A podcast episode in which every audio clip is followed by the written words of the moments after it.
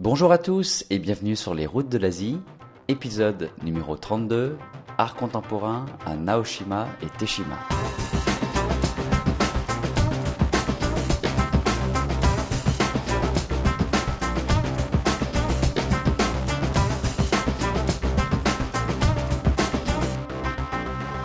Vous êtes bien sur les routes de l'Asie, le podcast du voyage d'aventure et découverte en Asie. Mon nom est Romain Lazarotto et ça me fait vraiment plaisir aujourd'hui de vous retrouver. C'est vrai que ça fait euh, quelques mois d'absence sans épisode. Le dernier remonte euh, au mois de mai. Et pour tout vous dire, les derniers mois ont été euh, assez chargés puisqu'il y a eu un mariage à organiser, en l'occurrence le mien. Voilà, donc j'espère que vous comprenez pourquoi il y a eu quelques mois de, silence. J'ai reçu d'ailleurs quelques messages d'auditeurs qui m'ont fait très plaisir et qui réclamaient de nouveaux épisodes. Et puis voilà, c'est aujourd'hui que ça se passe.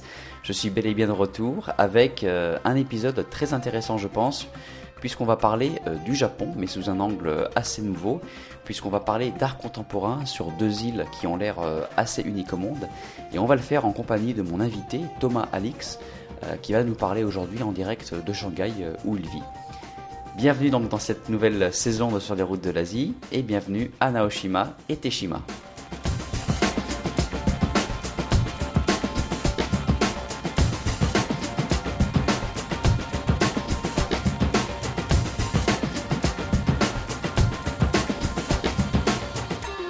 Alors bonjour Thomas, bienvenue sur les routes de l'Asie.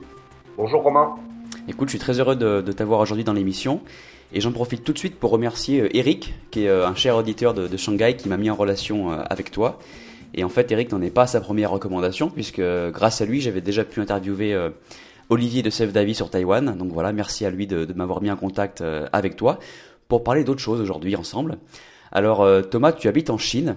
Bah écoute, je vais, je vais commencer par laisser te présenter en, deux minutes. Très bien Romain, donc je m'appelle euh, je m'appelle Thomas Alix et effectivement je suis installé en Chine, à Shanghai plus précisément depuis environ deux ans maintenant, où je m'occupe en fait euh, bah, d'aider à développer euh, une compagnie qui est une, compagnie qui travaille sur le domaine du consulting et de l'IT, principalement dans le e-commerce et le digital, et donc que j'aide à se développer ici en Chine et plus précisément à Shanghai. Voilà. Et puis, bah, forcément, comme tous les, comme tous les, comme beaucoup en tout cas de, de, gens qui sont installés ici en Chine, on profite de la présence d'habiter ici, bah, pour sillonner, rayonner et se promener un petit peu dans, en Asie. Et euh, dans ce cadre-là, bah, j'essaye régulièrement de voyager, de me balader avec un, un prisme euh, sur tout ce qui est art contemporain, parce que j'aime bien ça. Je trouve que c'est un bon moyen de s'évader, de découvrir des, choses un peu nouvelles, et puis de sortir de son, de sortir de sa, de sa bulle professionnelle, qui est assez intense en Asie, comme tu le sais. Bien sûr. Alors c'est intéressant parce que bon, tu, tu habites à Shanghai, comme tu viens de le dire, mais on va pas parler de la Chine aujourd'hui. On va parler du Japon. Euh, et c'est très intéressant parce qu'on avait commencé il y a pas longtemps à parler de ce pays euh, via l'angle des volcans, avec le volcanisme, avec le, volcanologue euh, Jacques-Marie Bardinzeff. Donc c'était pas une manière, on va dire, classique d'aborder le Japon. Et aujourd'hui, on va continuer dans l'originalité puisqu'on va parler d'art contemporain. Et c'est assez inattendu comme sujet et pas tout à fait abordé dans l'émission encore. Donc voilà, je pense que ça va être assez intéressant à suivre. Et les lieux donc que tu vas nous faire découvrir ne sont pas franchement connus du grand public ou alors il commence juste à l'être, on va voir ça un petit peu avec toi. Et c'est donc deux lieux qui sont deux îles, deux petites îles, qui sont euh, dans la mer intérieure de Seto, qui est cette mer qui sépare euh, la grande île du Japon, l'île principale de, Honshu, et l'île de Shikoku, qui est la plus petite des quatre, euh, des quatre îles principales du Japon. Et il y a vraiment beaucoup d'îles dans cette, dans cette mer. Et les deux dont on va parler aujourd'hui sont assez petites, hein. elles font je crois 14 km, donc il faut vraiment zoomer sur Google Maps pour les voir et elles sont euh, très particulières et apparemment uniques au monde, en tout cas à tes yeux, puisqu'elles sont dédiées, euh, quasiment entièrement dédiées à l'art contemporain. Euh, alors voilà, sur la route de l'Asie, c'est un podcast qui parle de voyage d'aventure, mais aussi de découverte. Donc là, on va vraiment découvrir quelque chose de nouveau et on va avoir une bonne dose d'art contemporain et, et d'architecture avec toi. On avait déjà un petit peu parlé d'art, alors je pense un petit peu aux épisodes qu'on avait fait sur les peuples indonésiens on avait aussi parlé un petit peu d'architecture euh, européenne à Bangkok, par exemple. Mais voilà, aujourd'hui, un, sujet totalement nouveau, de l'art moderne. Donc pour commencer, je vais, je vais te demander comment toi, tu as eu l'idée déjà d'aller là-bas, qu'est-ce qui t'a donné envie d'y aller, qu'est-ce qui t'a fait découvrir ces, endroits? Alors très simplement, moi j'y suis allé parce que j'ai des amis ici à Shanghai qui m'en ont parlé. Mhm. Et pas qu'une seule personne, mais plusieurs personnes en me disant, écoute, il y a un lieu à découvrir euh, au Japon plus précisément, qui est vraiment un lieu incroyable. Donc, qui sont ces deux îles, Naoshima et Teshima. Euh, si tu as envie de te faire un week-end, un peu de break sur 2-3 jours, et de manière un peu reposante, tout en vraiment en t'aérant la tête et en voyant des choses que tu n'as pas l'habitude de voir, va là-bas. C'est vraiment, c'est des endroits magiques et assez uniques au monde. Et effectivement, bah, du coup, on a été les découvrir. Et c'est vraiment, euh, enfin, c'est vraiment des lieux uniques. Je crois qu'il n'y a pas d'équivalent dans le monde. Alors, il paraît qu'il y a un projet un peu équivalent au Brésil, mais euh, et un autre éventuellement en France. Mais bon, on est en train de parler de deux îles sur lesquelles il y a, on va dire, sur chacune. Donc, ils sont petites. Tu l'as dit. Petites, ça veut dire quoi? Ça veut dire qu'en gros, on peut faire le tour des îles en vélo. Mm-hmm. On loue des vélos d'ailleurs électriques là-bas pour se balader. Peut même le faire à pied, il y a même des gens qui le font à pied. Et on a sur chacune de ces deux îles euh, une vingtaine, on va dire, d'installations, de, musées, de parcs, euh, de sculptures en plein air euh, sur chacune de ces deux îles. Donc c'est vraiment des choses qui sont significatives en termes de quantité, en termes de qualité également, puisqu'on est vraiment avec les, enfin, je veux dire, c'est de très bons niveaux, c'est vraiment des maîtres de l'art contemporain, des gens qui sont reconnus internationalement. Donc on est sur euh, quelque chose qui est, euh, qui est très significatif dans son ampleur en termes de projet. C'est pas juste un musée ou un point dans une, île, mais c'est vraiment des îles qui sont, on va dire, clairsemées, qui sont parsemées, on va dire, de, de bah, d'installations ou d'éléments liés à l'art contemporain euh, un peu partout dans ces, dans ces deux endroits, donc Naoshima et Teshima. D'accord. Et, qu'est-ce qui a fait, enfin, quelle est un peu l'histoire de, ces lieux? Qu'est-ce qui a fait que ce soit devenu les, des symboles d'art contemporain? Puisque je l'ai dit, il y a beaucoup d'îles dans cet endroit euh, du Japon. Qu'est-ce qui a fait que voilà, ces deux îles sont devenues le symbole de, tout un art contemporain? Alors l'histoire est vraiment intéressante et, euh, elle, éclaire le, elle éclaire le lieu. En plus, elle donne au lieu, on va dire, euh, encore plus de profondeur que simplement ce qu'on y voit exposé. En fait, l'histoire est assez marrante. C'est un, un homme d'affaires japonais qui s'appelle Soshiro Fukutake, et euh, donc cet homme, il est propriétaire d'une grosse compagnie, on va dire, au Japon, qui s'appelle euh, BNC, qui veut dire bien-être, euh, et qui fait en fait qu'un groupe de médias et de d'enseignement scolaire. Il est notamment propriétaire de Berlitz, donc c'est une compagnie qui est très significative en, en, termes de taille. Et donc ce monsieur, qui a à peu près maintenant, qui doit avoir 75-80 ans, il est originaire de cette région, donc cette région qu'on appelle donc la région d'Okoyama, mer de Seto, euh, et qui était en fait historiquement un, lieu qui était marqué par deux choses. La première, c'était un peu la poubelle du Japon, c'est-à-dire qu'il y a beaucoup de, sur tout ce qui était déchets, euh, stockage de matériaux dangereux, euh, exploitation de matériaux qui pouvaient être dangereux, bah, ça se passait dans ce coin-là, dans toutes ces îles-là, puisque comme tu l'as dit au début, il y a plein plein d'îles. On a presque d'ailleurs par moment l'impression d'être dans un espèce de lac intérieur, parce qu'il y a des, il y a des chapelets d'îles, on va dire, un petit peu partout. C'est très beau d'ailleurs à voir. Euh, et donc je reviens à mon, idée. Donc euh, lui, il vient de cette région. Il voit cette région qui est marquée par euh, exode rural, les jeunes qui s'en vont. Il voit en plus qu'au niveau écologique, donc euh, c'est des lieux qui sont devenus un peu la poubelle du Japon. Il s'est dit qu'est-ce que je peux faire? Et, il dit, et en plus, il est intéressé par l'art. Et il s'est dit, bah, je vais créer sur cette île, au départ, donc il y a deux îles. Hein, la première, c'est Naoshima. Il s'est dit, je vais créer sur Naoshima, je vais commencer par créer un musée. Donc là, on est à la fin des années 80. Et euh, il lance son projet, je crois, en 1987-88. Et en 92, il ouvre le premier lieu. Alors, il l'ouvre pas avec n'importe qui et n'importe comment. C'est-à-dire que pendant cinq ans, il travaille avec un architecte qui est mondialement connu, qui a eu le prix, l'équivalent du prix Nobel de l'architecture, euh, qui s'appelle le prix Pritzker en 95, qui s'appelle Tadao Ando, mhm. euh, qui a fait notamment, alors qui a fait plein, plein de choses, mais il a fait notamment le pavillon du Japon, l'exposition universelle de Séville en 92. Il a fait une église à Osaka qui est assez connue, sur laquelle il y a, il il y a de la lumière qui passe euh, de manière très spécifique. Il a fait un musée aussi à Shanghai et des musées aussi aux États-Unis. Donc c'est vraiment quelqu'un de, une figure, on va dire, de l'architecture. Et donc il demande à Tadao Ando de, euh, de bâtir un musée. Un musée qui n'est pas un musée n'importe lequel, qui est un musée hôtel.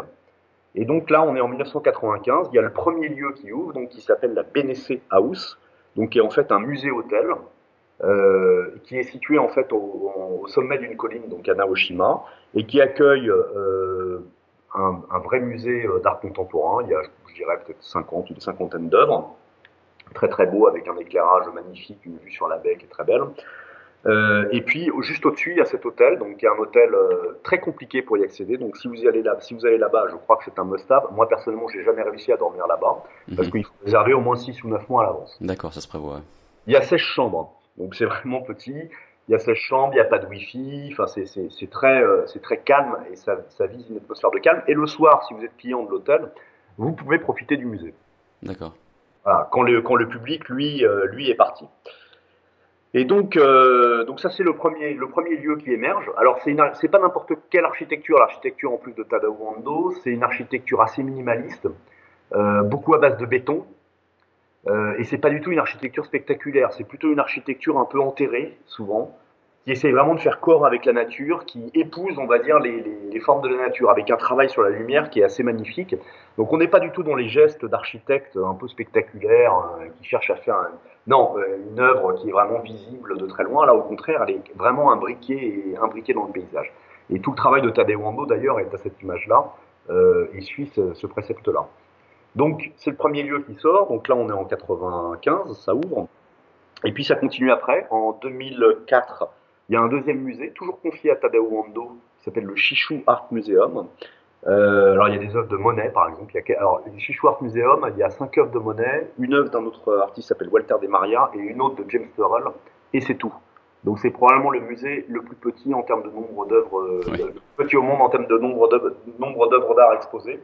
Lieu très beau là aussi, encore une fois très euh, très minimaliste, euh, avec un travail sur la lumière qui est. Moi c'est le premier lieu, la première fois que je suis allé, c'est le premier lieu que j'ai vu euh, dédié à l'art et vraiment il y a un, il y a un espèce de waouh effect qui est assez impressionnant quand on y va pour la première fois. En plus, il y a tout un travail, mais on en parlera peut-être après, mais euh, il y a un travail sur le silence là-bas. Donc on arrive dans des endroits où on n'a pas le droit de parler, on n'a bien sûr pas le droit de faire de photos. Euh, il y a plein de pièces où on doit enlever ses chaussures avant d'aller euh, visiter le lieu. Donc tout ça crée un climat en plus qui est très, euh, voilà, qui est très déconnectant, on va dire, par rapport à la vie habituelle et qui cherche voilà, à créer cette espèce de silence et d'ambiance de calme euh, qu'on sent vraiment dans ces, dans ces deux îles. Ouais, J'imagine que c'est une continuité un petit peu de, de ce qu'on peut voir dans le reste du Japon, alors dans, dans, le plus ancien, mais quand on visite des temples au Japon, euh, n'importe où on se rende, c'est vrai qu'il y, a ce, y a ce calme et cette sérénité qui est, qui est toute particulière. Hein. C'est les temples les plus calmes d'Asie, je pense, hein, et puis les, les, lieux les plus calmes d'Asie à visiter. Hein. Exactement, on est, on est exactement dans cette, dans cette logique-là et dans cette philosophie-là. Alors on est un peu frustré parce qu'on peut pas faire de photos, euh, bon, après, on peut, on peut voir les photos sur Internet parce qu'il y en a quand même qui sont exposées. Mais voilà, c'est très, très minimaliste et je suis 100% d'accord avec toi. C'est ce, vous voyez, ce côté. On cherche aussi à créer un climat de, calme qui est assez agréable parce que du coup, on est, euh, même s'il peut y avoir un peu de monde à certains moments de l'année, on est quand même dans un endroit qui est, voilà, qui est très, on se sent un peu hors du temps. Et donc tu as cité quelques noms d'artistes, donc il n'y a pas, ce n'est pas dédié uniquement à, l'art euh, japonais, hein. c'est une contribution internationale de plusieurs artistes. Principalement, c'est des, des, artistes internationaux. On a, par exemple, dans les artistes français, on a quelqu'un comme César. Mhm. euh, on a sur l'autre île de Teshima euh, un artiste euh, contemporain français qui s'appelle Boltanski qui a, qui a fait une installation. On en parlera peut-être plus tard quand on parlera de Teshima. oui, oui, il y a des artistes coréens. Enfin, il y a vraiment, c'est très international comme sélection et c'est voilà, c'est de très bon niveau, c'est-à-dire que c'est voilà, c'est vraiment des, des, des, maîtres plutôt reconnus. On n'est pas sur des choses très émergentes, on est plutôt sur des sur des artistes qui sont déjà reconnus et, considérés internationalement. Donc quand on compte dans l'art contemporain aujourd'hui, il faut avoir son sa présence euh, à Naoshima et Teshima ou comment ça se passe? Oui, bonne question. Euh, en même temps, il n'y a pas non plus euh, il n'y a pas non plus 450 œuvres. Donc euh, au total sur les deux îles, on doit être à et puis c'est beaucoup des logiques d'installation. Sur les deux îles, je pense qu'on doit être allé, on doit être peut-être à 80. 100, alors il y a le musée, mais bon, si on enlève le musée, c'est peut-être 80 œuvres qui sont sélectionnées, donc forcément, c'est assez limité comme euh, comme sélection. Et puis dans ces euh, choses qui sont installées, il y a beaucoup d'installations. Et ça, on va en parler. C'est euh, donc je vous ai dit juste pour terminer sur sur Naoshima. Donc il y a ce musée ce musée hôtel. Il y a ce, deuxième musée donc le Shishu Shishu Art Museum. Ça veut dire enterrer Shishu. Après, il y a un musée qui, a été, qui a ouvert en 2010 qui s'appelle le Liu Fan euh, Museum, donc, qui est un artiste coréen. Un lieu, moi, que personnellement, c'est un de mes préférés. C'est vraiment très, euh, très beau, très apaisant. Pareil, un très beau travail sur la lumière et puis des œuvres très minimalistes à l'intérieur, mais du coup très, très, très, très, voilà, très, à la fois euh, interrogative et en même temps, voilà, qui dégage une espèce de sérénité et de tranquillité qui est assez agréable, moi, je trouve. Et puis le dernier endroit, sur, euh, sur Naoshima. Donc il y, a, il, y a, quatre, on va dire, quatre principaux pôles. Je vous en ai déjà cité trois. Le quatrième, c'est ce qu'il appelle le Art House Project. Donc ça, c'est dans une, c'est dans une des deux villes, on va dire, de, de Naoshima. Et qu'est-ce que c'est? En fait, c'est des maisons qui étaient laissées à l'abandon par les, bah, par les Japonais qui partaient, euh, qui s'en allaient, soit parce qu'ils euh, allaient vivre ailleurs, soit pour d'autres raisons. Et donc, euh, le, le, le, fondateur donc, de, de, de l'île, enfin du concept de musée sur l'île et d'art contemporain sur l'île, il s'est décidé à récupérer ces maisons et à les confier à des artistes. D'accord. Et donc il y a une dizaine de maisons euh, qui sont abandonnées, qui étaient donc abandonnées, qui ont été confiées à des artistes, et les artistes ont fait des installations.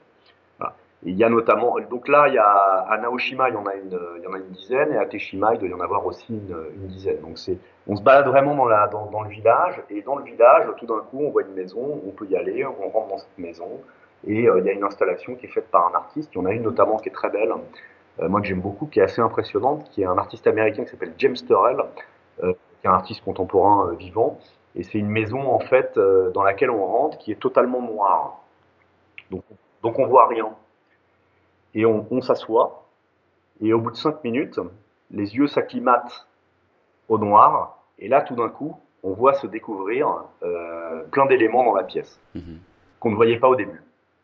Et c'est une sensation assez, euh, assez magique, moi je trouve. C'est-à-dire que tout d'un coup, on a l'œil qui se, qui s'est, qui s'est acclimaté et qui tout d'un coup s'éveille et arrive à voir finalement tous les, tous les éléments qu'il peut y avoir dans cette, euh, dans, dans, cette pièce. Alors c'est quel type d'éléments que tu, que tu vois dans ce moment-là? Tu te rends compte en fait qu'il y a un travail, qu'il y a des lumières en fait qui existent dans la pièce.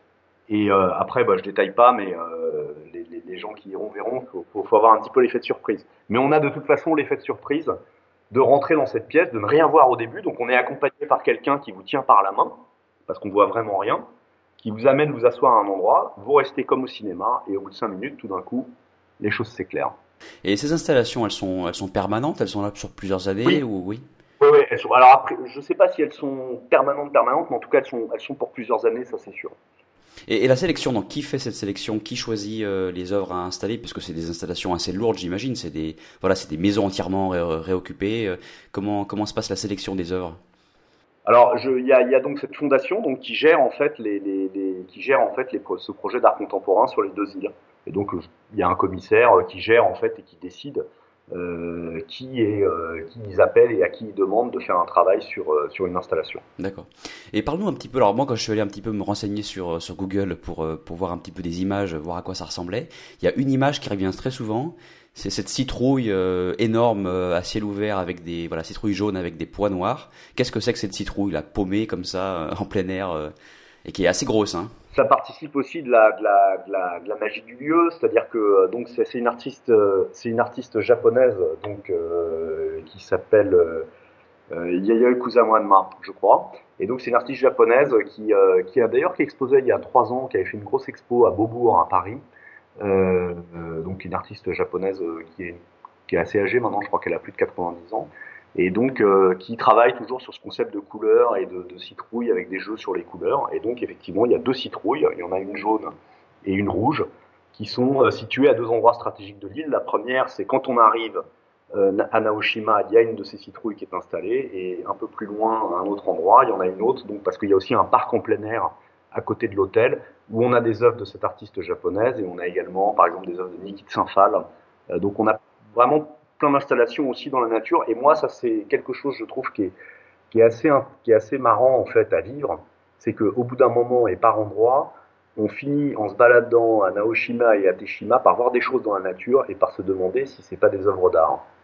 Donc on ne sait plus vraiment ce qui appartient à la, ce qui appartient à la nature et au paysage et ce qui appartient à ce qui sont des œuvres, des œuvres d'art, des gestes, on va dire, euh, des gestes artistiques réalisés par des êtres humains. Donc, euh, parce qu'en plus, il y a notamment dans le musée de Naoshima, un endroit, il y a une œuvre, une peinture qui se répond avec, euh, deux bateaux qui sont situés sur une plage en contrebas. Donc voilà, donc il y, a tout un jeu aussi là-dessus euh, bah, qui, crée un peu cette espèce de halo de, moi je trouve, de magie ou de lieu un peu hors du temps et assez unique. Et est-ce que des gens vivent sur cette île ou est-ce que c'est entièrement dédié à l'art? Alors il y a, il y a, je crois, 4000 habitants à peu près à, Naoshima et il y en a 1000 sur l'autre île donc qui s'appelle Teshima. Donc il faut se figurer voilà euh, une petite île tranquille avec euh, alors Naoshima il y a deux petits villages qui sont assez sympas d'ailleurs. Euh, japonais traditionnel, il y a des gens qui habitent là. C'est pas non plus le, le, on sent pas non plus la pression touristique, une pression touristique super intense. Hein. Donc euh, moi quand j'y étais, il n'y avait pas tellement de monde. Alors je crois qu'il y a des périodes où il y a plus de monde dans l'année, par exemple au mois d'août, mais il y a plein de moments de l'année où il n'y a pas spécialement de, il n'y a pas spécialement de monde et de, bon, ça peut être un peu compliqué d'accès, quoique pas tant que ça. Hein. Euh, Mais euh, non, non, il y a, y, a vraiment, y a vraiment des gens qui habitent et qui sont là, euh, et je pense qu'ils vivent pas tous de ce, de ce lien avec, avec l'art contemporain. Donc en plus, on a, on a ce plaisir bah, que tu connais quand tu parles du Japon, on a ce plaisir en plus d'être voilà dans ces petits villages très agréables, jolis restaurants, euh, plein de petits hôtels, maisons chez l'habitant partout. Il n'y a pas d'hôtel d'ailleurs, enfin, à part l'hôtel que je vous ai indiqué, il n'y a pas d'autres hôtels. Depuis, ils ont créé deux autres petits hôtels, toujours avec Tadao Wando, qui sont au bord de l'eau qui sont plus accessibles. Vous verrez sur le site web si vous y allez. Euh, mais bon, il n'y a pas la magie de cet hôtel qui est perché euh, en haut de la colline et qui est l'hôtel initial. Et puis après, il y a plein de petits euh, ryokan, donc d'habitations chez l'habitant. Et quand vous arrivez en fait au bateau matin de Naoshi, de, donc de la ville à côté, donc qui s'appelle Unu, ou de l'autre ville par laquelle on peut y accéder, bah voilà, il y a des gens qui vous donnent la liste de tous les hôtels et qui vous aident à réserver le ryokan dans lequel vous allez dormir. Voilà. Ok, alors il y a une deuxième île que tu as déjà euh, citée, Teshiba. Donc qu'est-ce qui, qu'est-ce qui a fait qu'il y a une deuxième île qui s'est, euh, qui s'est ouverte comme ça? Est-ce que Naoshima est devenue trop petite et qu'on a commencé à, à installer d'autres œuvres sur, sur l'île voisine? Alors écoute, il y, a, y a eu l'envie effectivement sur, euh, sur Teshima, de, alors il y, a, y, a, même encore d'autres îles maintenant qui ont été investies, bah, il y a eu effectivement l'envie de la, de la part de cet homme d'affaires de faire la même chose à Teshima à côté. Alors c'est plus petit, il y a moins d'installations, hein, euh, puisque sur euh, donc c'est une, une, île qui est plus petite, il n'y a que 1000 habitants. Euh, moi que je trouve un peu plus jolie parce que beaucoup plus sauvage. Naoshima est assez sauvage aussi, mais là c'est vraiment euh, plus sauvage, c'est beaucoup plus vallonné, donc il y a des, il y a vraiment d'ailleurs des côtes qui sont assez costauds quand on les fait en vélo, vélo électrique comme il se doit au Japon. Oui. Euh, mais euh, c'est voilà, c'est plus petit, c'est plus, il y a moins d'installations puisque donc il y a une œuvre, une œuvre musée, on va dire principale, et il y a, une, je crois, 7 ou 8 installations maison, comme j'ai indiqué tout à l'heure. Voilà. Donc, euh, donc là, si on, si on décrit, donc c'est juste à côté hein, de Naoshima, on y va en bateau, il y en a pour, il y en a pour 30 minutes, mais il y a un petit peu moins de monde qui y va. Et là, moi, il y a, je trouve, il y a probablement un des clous de, de, ces deux îles, un, une œuvre qui s'appelle le Teshima Art Museum, c'est un bâtiment qui est en forme de goutte. Alors, personne dit que c'est un coquillage, une soucoupe volante. Enfin, voilà, vous imaginez un petit peu le type de forme. Euh, toute blanche en béton, donc, euh, qui a été créée par un architecte qui s'appelle euh, Nishizawa. Euh, il y a une seule œuvre à l'intérieur. Est-ce que c'est une œuvre, en fait, d'ailleurs? On ne sait pas vraiment. Donc, c'est cette espèce de soucoupe volante. Et donc, dans cette soucoupe volante, euh, sur le sol, il y a des gouttes qui perlent, en fait, et qui coulent. Donc, en fait, un système qui, qui génère des, des, des petites gouttes depuis le sol et on s'installe sur le sol et on regarde ces gouttes évoluer, fusionner les unes avec les autres et couler sur le sol. D'accord. Avec une vue, en fait, euh, une ouverture, on va dire, ou des ouvertures d'ailleurs, même dans cette soucoupe volante, qui permettent du coup de voir le ciel, le paysage. Et donc les gens, euh, bah, y a, y a, je pense qu'il y a, ça doit être limité à probablement une trentaine de personnes maximum à l'intérieur de, cet espace, qui doit faire, je sais pas, peut-être 500, 800 mètres carrés. Et, euh, donc, bah, les gens s'allongent et regardent dans ce lieu hyper paisible et hyper tranquille. Euh, voilà, euh, ces gouttes d'eau qui fusionnent et qui se, qui se baladent les unes, les unes avec les autres et qui se fusionnent les unes avec les autres. Très impressionnant comme lieu, très, encore une fois, très paisible et en même temps, voilà, un peu questionnant en se demandant qu'est-ce que c'est que cet objet qui est en plus hyper bien situé puisque c'est tout en haut d'une euh, colline. Et donc là, on a une vue sur les rivières de, de, de Teshima qui est, euh, qui est magnifique. Et toutes ces œuvres doivent quand même demander de la maintenance, j'imagine, parce que c'est des installations assez, euh, assez complexes. Et on sait que le Japon, en plus, est un pays bon, bah, sismique, hein, qui est frappé par les éléments. Donc comment ça se passe? Est-ce qu'il est qu y a une vraie maintenance qui est faite? Ou est-ce que l'artiste voilà, pose son œuvre et puis la laisse vivre avec la nature? Ou comment, comment ça se passe? C'est quand même très organisé. C'est-à-dire que chaque endroit, il y a toujours du personnel qui est là pour vous accueillir, vous orienter s'assurer que les choses sont, enfin que voilà, que les, les, visiteurs respectent bien les règles du lieu.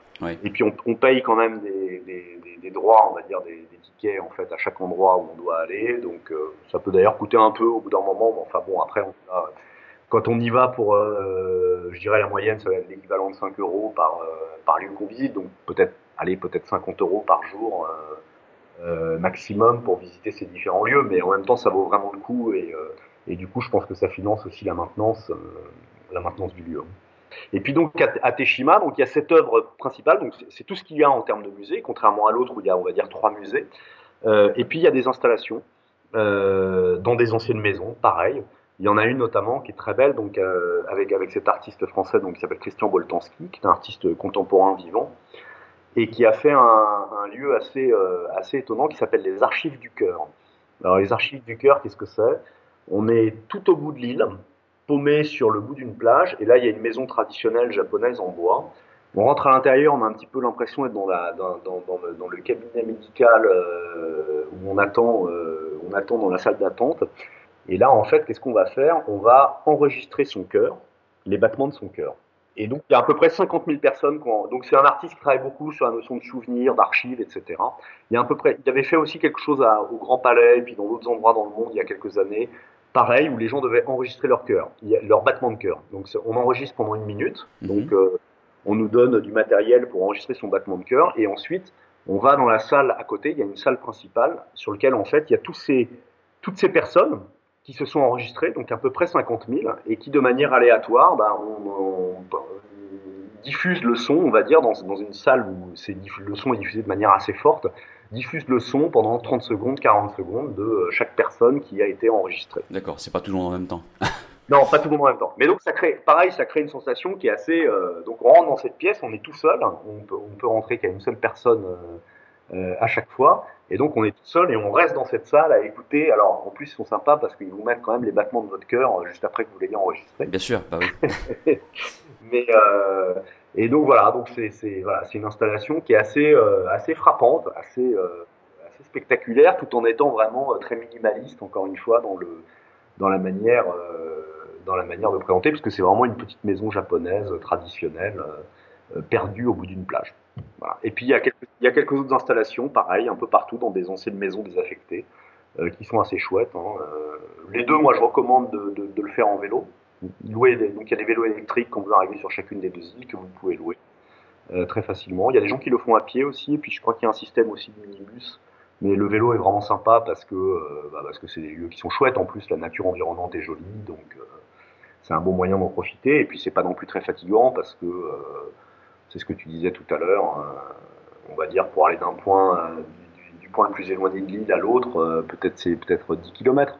Donc 15 km, donc on est sur des distances qui sont vraiment raisonnables. Et surtout si on le fait en plusieurs jours, si on fait par exemple deux jours à Naoshima et un jour à Teshima, on a vraiment le temps de, de, de bien profiter de tout ça. Oui, donc il y a quand même assez à voir pour passer trois jours euh, sur les deux îles. Oui, je pense que trois jours c'est le bon. Euh, et puis en même temps avoir un peu de temps parce que par exemple à Naoshima il y a un truc qui est assez sympa à faire aussi.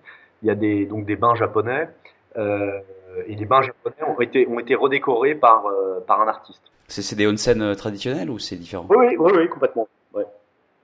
Donc donc ça c'est très sympa à faire et puis bah il y a y a toujours la gastronomie japonaise. Euh, des endroits sympas. On peut, alors j'ai pas vu de gens se baigner, euh, mais euh, on pourrait parce qu'il y a quand même pas mal de plages tout autour de l'île. mais peut-être que c'est lié au fait qu'il y a encore des installations qui sont un peu. Il y a encore d'ailleurs une partie de l'île à Naoshima qui est qui est occupée par une usine dans laquelle on n'a pas le droit d'aller. Mais bon, c'est vraiment dans un coin qui est un peu un peu à l'écart de le, un peu à l'écart de l'île. Donc voilà, il faut aussi profiter du lieu, profiter des endroits qui sont vraiment sympas il y a, il y a, cette, il y a ces, ces, lieux dédiés à l'art contemporain, mais il y a en plus vraiment le, voilà, le, le, plaisir de passer euh, quelques jours dans des îles euh, qui sont vraiment agréables et jolies. Oui, et puis comme je disais au début, c'est vrai que c'est pas la forme de tourisme à laquelle on pense en premier quand, quand, quand on pense au Japon. Donc c'est intéressant. Et justement, qu'est-ce que tu dirais à quelqu'un qui, euh, alors comme moi par exemple, je suis, le sujet m'intéresse, mais c'est vrai que j'aurais pas eu l'idée euh, si demain je devais passer euh, deux semaines au Japon, j'aurais pas eu l'idée dans l'itinéraire de mettre voilà trois jours entre ces deux îles. Donc qu'est-ce que tu as à dire à quelqu'un qui est un petit peu réfractaire ou réticent à l'idée de passer voilà deux jours à regarder des œuvres un peu perchées si je peux m'exprimer ainsi voilà dans la nature? Comment tu comment tu conseillerais d'approcher d'approcher la chose? Alors moi ce que je dirais d'abord c'est qu'il ne faut pas le voir simplement comme euh, deux jours ou trois jours où on va aller voir des œuvres et on va aller au musée. On est vraiment dans des, dans des expériences, on va dire, globales, où euh, vont s'imbriquer euh, à la fois de l'architecture, des œuvres d'art et de la nature, voire même de la, de la gastronomie, parce qu'on peut bien manger, etc. Donc on est, voilà, on est le, le, le musée et les, les, musées et les œuvres qu'on va voir, c'est bien sûr le clou de, du séjour, mais le séjour ne se résume pas à ça. C'est le premier point. Euh, le deuxième point, c'est la, la qualité des œuvres. On est vraiment sur des choses qui sont accessibles, beaucoup de choses qui sont des installations, donc euh, qui ont un côté aussi assez euh, spectaculaire parfois. Il y en a une aussi qui est impressionnante à, à Teshima, une, une, installation qui a été faite par deux artistes anglais. Ils ont reproduit en fait dans une maison traditionnelle japonaise l'expérience de l'orage et de l'éclair. D'accord. Et donc on rentre dedans, ça dure 7 minutes, et donc c'est un cycle complet de d'orage et d'éclair très fort. Et donc on s'installe à l'intérieur de la maison et on vit ça de manière euh, bah, assez intense parce que c'est vraiment super bien fait et on a vraiment l'impression de vivre de vivre l'orage quoi. Et euh, voilà donc ça on a on a en plus ce côté euh, on va dire des lieux qui procurent aussi des sensations. On n'est pas simplement dans des endroits où on va regarder une heure et puis dire il y a vraiment une expérience qui est qui est, sympa et, euh, et pareil même dans les musées l'expérience est sympa parce que c'est une manière de montrer des œuvres d'art qu'on trouve pas ailleurs. Il y a un travail sur la lumière qui est magnifique. Les lieux dans lesquels sont exposées les œuvres sont aussi beaux, j'ai envie de dire, que les œuvres. C'est-à-dire que quand vous allez dans ces musées, le, vraiment l'architecture des lieux, elle est, euh, elle est, euh, ouais, elle, est un peu sidérante, quoi, parce que on n'a pas l'habitude de voir ça. C'est pas simplement des salles les unes à côté des autres. Il y a, il y a un travail sur la lumière donc qui a été fait par Tadao Wando. Il y a tout ce côté super, euh, très, très minimaliste, très brut, très en béton. Donc euh, on crée donc ce climat, on enlève les chaussures, euh, on n'a pas de faire de photos, il y a toujours deux ou trois japonais qui sont là pour surveiller euh, euh, pendant qu'on y est. Parfois, ils vont vous commenter, vous expliquer l'expérience que vous allez vivre. Donc il y a, y a voilà, il y a, il y a, toute cette ambiance et on, va dire qui est qui est beaucoup plus large encore une fois que simplement aller voir des œuvres d'art. Donc c'est ça aussi pour moi qui fait le qui fait le charme de qui, fait le charme du lieu. Parce que si c'était que des œuvres d'art à aller voir, euh, je, pense qu'il y a des endroits dans le monde où, euh, au, mètre carré, on a beaucoup plus d'œuvres d'art exposées, comme je le disais tout à l'heure. Donc il y a voilà, il y a cette symbiose aussi avec euh, avec la nature, avec l'expérience. Et puis voilà, c'est un, un, moi je trouve c'est un bon week-end, c'est un week-end sympa, un peu hors du temps.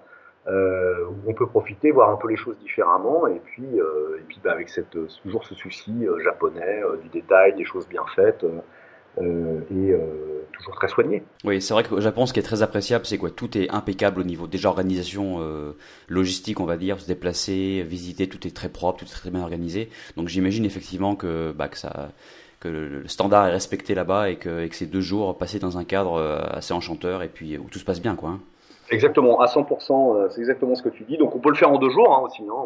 Moi je dis trois jours pour, pour avoir un peu plus de temps, pour, si on veut profiter un peu plus, mais si on est un peu pressé, on peut le faire en deux jours. Et euh, alors c'est pour les gens qui sont qui sont en Asie, parce que j'imagine que c'est une part significative de tes de tes auditeurs. Oui. Euh, il y a euh, il y a deux manières en fait d'y accéder. Soit on arrive à Okayama, enfin il y a même plusieurs manières. Hein. Euh, on peut passer par Osaka ou Hiroshima et ensuite on prend le train et ensuite il y a 20 minutes de bateau, donc c'est assez facile. Mm-hmm. Euh, on peut aussi arriver à Okayama directement. Euh, donc par exemple avec Shanghai, il y a des vols directs euh, chaque jour. Et puis après, il y a une heure de train et puis 20 minutes de bateau, donc c'est vraiment accessible. Et puis dernière option qui est intéressante pour donc tous les gens qui peuvent être dans différents pays d'Asie, il y a donc juste à côté de, l'autre côté, on va dire de la baie, il y a une ville qui s'appelle Takamatsu et c'est intéressant parce que c'est une une ville qui accueille pas mal de vols low cost. Donc il y a des vols par exemple avec Asiana depuis Séoul, il y a des vols aussi avec euh, Spring Airlines depuis euh, Shanghai Pudong. Il y a des vols depuis Taipei aussi. Donc c'est voilà. Historiquement, ça avait la réputation d'être un endroit qui était compliqué d'accès, mais en fait, moi je trouve pas tant que ça. Quoi. C'est pas que c'est compliqué. Une fois qu'on arrive, alors c'est mieux de réserver avant si on peut. Si on peut, bien sûr, dormir dans l'hôtel, euh, si on a le budget aussi, parce que je crois qu'on est à peu près à 500 euros la nuit. Mais moi, je l'ai pas fait, mais il paraît que c'est une expérience qui est assez, euh, qui est assez magique. Donc c'est pour toi le moment d'y aller, hein, parce que j'ai l'impression que ce lieu, bon, au Japon doit être euh, assez connu, mais à l'étranger pas vraiment encore. J'ai pas l'impression que ça soit euh, encore très très réputé, non? À l'étranger, bah alors d'abord, bon, c'est vrai, vrai que c'est au Japon, c'est loin, donc donc c'est vrai que c'est pas, il n'y a pas forcément un réflexe qui est très fort de la part de, des gens qui par exemple vont vivre en Europe, aux États-Unis, de venir, quoique j'ai eu quand même pas mal, pas mal d'Américains qui étaient là, qui étaient là-bas. Moi, je pense, ouais, je pense que c'est le bon moment. Et alors en plus. Donc parce qu'il n'y a pas trop de monde. De toute façon, il y a des capacités d'accueil qui sont quand même limitées, hein, donc euh, euh, il n'y a pas non plus la capacité d'accueillir euh, des dizaines de milliers de personnes par jour. Ou alors, il faut qu'ils fassent l'aller-retour dans la journée et puis revenir aussi dormir sur le, on va dire, sur l'île principale. Mais oui, oui, moi je pense que c'est le bon moment. Et alors en plus, ce qui est sympa, c'est que moi je crois qu'il y, y, a un jalon qui peut être pas mal. C'est que euh, donc ça fait un peu des petits, on va dire, dans toute la région. Donc il y a eu Naoshima d'abord, puis il y a eu Teshima. Euh, Kishima, ça a démarré en 2010 à peu près, donc c'est beaucoup plus récent. Et puis maintenant, ils ont créé un, festival sur 12 îles dans le coin, qui s'appelle la Triennale de Setouchi. Et la prochaine a lieu, donc c'est tous les trois ans comme son nom l'indique, et la prochaine elle a lieu en 2016. Et donc là, c'est carrément sur, euh, carrément sur 12 îles. où bah, il y a des installations qui vont être mises en place un peu partout. Il y a d'autres îles à côté aussi qui, ont des projets ou qui ont déjà mis en place des musées. Donc voilà, il y a cette, toute cette espèce d'environnement qui est super agréable en plus parce que c'est vraiment un coin joli quand on se balade en bateau entre les îles. C'est ouais, c'est super agréable, c'est c'est super calme. C'est presque une mer intérieure, hein, donc c'est une mer intérieure, mais c'est comme un lac, donc c'est vraiment très Très agréable, voilà. Et puis le dernier point, par rapport à ta question, moi je crois que c'est ce côté-là aussi apaisant, relaxant, et il peut être aussi un bon motif de, un bon motif pour y aller. Vivre un peu hors du temps pendant euh, pendant deux ou trois jours, et puis se, se changer vraiment les se changer vraiment les idées. Eh bien, en tout cas, merci beaucoup, hein, Thomas. C'était très intéressant. C'est vrai que, comme je l'ai dit en introduction, c'est, euh, on a abordé le Japon d'une manière différente aujourd'hui. Euh, j'ai eu beaucoup de plaisir à, t'écouter parler de, cet art contemporain, de ces installations, de ces expériences. Alors, c'est vrai que c'est beaucoup de, mots, beaucoup de descriptions. il faut y aller, je pense, parce qu'on ne peut pas trop se rendre compte, euh, comme ça, en en parlant une demi-heure ensemble, euh, qu'est-ce que c'est, à quoi ça ressemble. Alors, il y aura des, photos à voir sur Internet un petit peu. Je mettrai le lien d'un article, notamment, c'est passé dans les échos récemment, sur le blog des échos, il y a eu un article sur ces lieux. Donc, je mettrai le lien sur la page de l'émission. Et puis, j'invite tout le monde qui va au Japon, voilà, pour une quinzaine de jours ou plus, peut-être, de s'arrêter là-bas, de, vivre l'expérience en réel. Merci beaucoup Thomas, encore une fois, d'avoir pris le temps de, partager tout ça avec, euh, avec des auditeurs aujourd'hui. Et puis je te laisse le mot de la fin pour conclure. Bah, merci Romain. Euh, non, je crois que tu, tu, as, tu, as, bien, euh, tu as bien résumé. Je crois que c'est sympa de l'ajouter, on va dire, dans un parcours, dans un parcours au Japon, parce que c'est un lieu qui est unique. premier point. Et deuxième point, moi je connais un certain nombre de gens qui ont été donc depuis la Chine ou d'autres endroits, et je connais personne qui a été déçu. Et tous les gens qui ont déjà été à Naoshima et Teshima euh, ben, ont envie d'y retourner et euh, ont vécu vraiment une expérience euh, assez unique. Donc allez-y, allez voir par vous-même. et en plus, ben, voilà, toujours avec cette, ce souci du détail et de, des choses bien faites qui peut exister au Japon, qui rend en plus le séjour encore plus agréable. Impeccable. Et ben encore une fois, merci beaucoup Thomas et puis à bientôt. Merci Romain.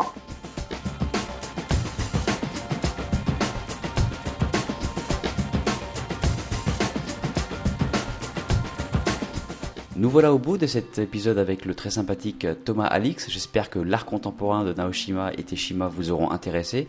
C'est vrai que c'est une nouvelle forme de tourisme et puis c'est une découverte totale, donc ça va très bien dans le thème de l'émission. Je le disais en introduction, vous avez été plusieurs à laisser des très sympathiques commentaires euh, pendant mon absence. Et j'ai envie de citer aujourd'hui Antares 2003 qui a laissé euh, ce mot sur iTunes. Une pure merveille, les interviews sont super intéressantes, c'est vraiment bien fait et ça donne envie de retourner en Asie on rêve les yeux grands ouverts grâce à vous. Merci beaucoup pour ce super travail. Hâte d'écouter la suite. Fin du commentaire. Eh bien écoute, j'espère que ce nouvel épisode t'aura donné envie de retourner en Asie et au Japon si tu n'y es pas encore allé et que tu découvriras, euh, comme Thomas l'a fait, l'art contemporain unique de Naoshima et Teshima. Je le disais aussi au début, je suis bel et bien de retour dans l'émission et vous pouvez vous attendre à de très très beaux épisodes à venir. D'ici là, je veux vous remercier pour votre écoute et votre fidélité, même quand il n'y a pas d'épisode pendant quelques mois, et je vous souhaite d'excellents voyages en Asie.